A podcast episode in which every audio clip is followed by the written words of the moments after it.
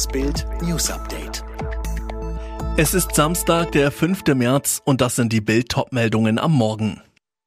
Trotz Sanktionen, wir zahlen Putin täglich 200 Millionen Euro. Ex-Frau verteidigt Altkanzler Schröder. Cheyenne Ochsenknecht muss bei Let's Dance schon abtanzen.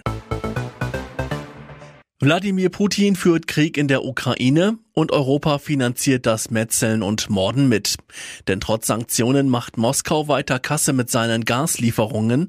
Laut Brüsseler Denkfabrik Brügel kassierte Russland allein im Februar im Schnitt mehr als 200 Millionen Euro für Gaslieferungen an Europa pro Tag, macht mehr als 5,6 Milliarden Euro im Monat. Weil die Preise wegen Putins Krieg mittlerweile explodieren, müsste Europa ab April voraussichtlich sogar mehr als 600 Millionen Euro täglich nach Moskau überweisen, mehr als 18 Milliarden Euro im ganzen Monat. Geld, mit dem Putin seinen Krieg finanziert, Experten fordern deshalb, Putins Gashahn abzudrehen. Es wäre eine Herausforderung, aber keine Katastrophe, wenn die russischen Gaslieferungen nächste Woche stoppen, so die Wirtschaftsweise Veronika Grimm zu Bild. Es ist ihre Stadt und sie ist das Ziel der russischen Soldaten. Vitali und Wladimir Klitschko müssen Kiew gegen die Truppen von Kreml-Tyrann Wladimir Putin rüsten. Wir haben keine andere Wahl, als unser Zuhause zu verteidigen, wo unsere Eltern begraben sind, wo unsere Kinder zur Schule gehen, sagt Ex-Box-Weltmeister Wladimir Klitschko bei Bild Live. Vitali, Kiews Bürgermeister, bereitet zusammen mit Wladimir die Stadt darauf vor, die russische Offensive abzuwehren. Denn Kiew droht eine Kesselschlacht. Putin will die Stadt umlagern, von allen Seiten einnehmen. So organisieren die Klitschkos den Widerstand. Im Nordwesten und Osten Kiews wurden Brücken gesprengt. Ziel, den Einmarsch von Putins Truppen ins Stadtzentrum verhindern. Auf den Ausfallstraßen in den Außenbezirken werden Barrikaden aus Stahl errichtet. Sie sollen die Panzer aufhalten. Was noch vorbereitet wird, lesen Sie auf Bild.de. Die Stadt Hannover will dem früheren Bundeskanzler Gerhard Schröder die Ehrenbürgerwürde entziehen, weil er nicht mit Wladimir Putin brechen will. Schröders Ex-Frau Doris will dies verhindern. Doris Schröder-Köpf wandte sich gestern an die lieben Genossen der SPD. Nach meiner festen Überzeugung dürfen wir Gerd nicht in eine Reihe mit Hitler stellen, schrieb sie in einer Bild vorliegenden WhatsApp-Nachricht. Darin weist sie die Partei ausdrücklich auf Schröders Nein zum Irakkrieg hin und fordert keine Entscheidung jetzt. Doch ihr Plädoyer war erfolglos. Das entschied gestern der Verwaltungsausschuss. Der Rat der Stadt muss die Aberkennung am 31. März bestätigen.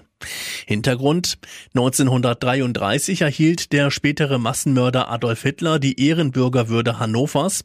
Gestrichen wurde diese erst 1978.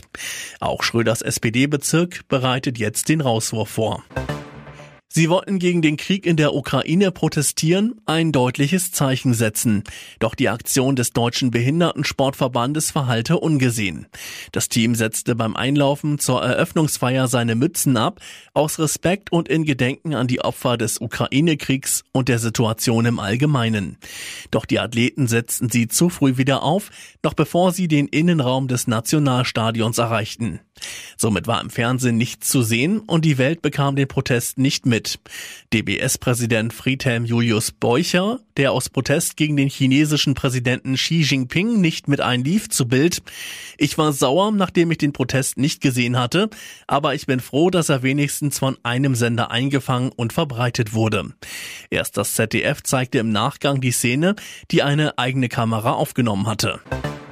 Der australische Cricketspieler Shane Warne ist im Alter von 52 Jahren verstorben. Der Ex-Verlobte von Schauspielerin Elizabeth Hurley starb am Freitag auf der thailändischen Insel Koh Samui. Das gab Warnes Management bekannt. Der Sportler wurde leblos in seiner Villa aufgefunden und konnte trotz notärztlicher Bemühungen nicht wiederbelebt werden. Es wird zurzeit angenommen, dass Warne an einem Herzinfarkt verstarb. Der Cricketspieler hinterlässt drei Kinder, Sohn Jackson und seine Töchter Brooke und und Summer. Shane Warne und Elizabeth Hurley trafen sich 2010 bei einem Pferderennen und wurden kurz darauf ein Paar. Ein paar Jahre später verlobten sie sich, doch bereits 2013 trennten sich der Hollywood-Star und der Profisportler.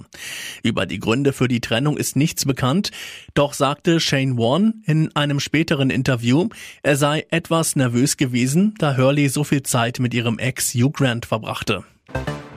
Das Motto des Abends Born In. Die Promi-Kandidaten von Let's Dance tanzten zu Hits aus ihrem Geburtsjahr. Begeisterung gab es da beim Paso Doppel zu Insomnia von Faceless. Zirkusartist René Casselli und Tanzpartnerin Katrin Menzinger gaben alles. Sogar an einem Rückwärtssalto über der liegenden Katrin wagte sich René. Damit sorgte er für Standing Ovations und Zugaberufe beim Studiopublikum. Mit dieser Entscheidung hatte dann allerdings niemand gerechnet. Cheyenne Ochsenknecht legte mit Evgeny Vinokurov eine Rumba zu She's Got That Light von Orange Blue aufs Parkett. Die Juryreaktionen eher verhalten.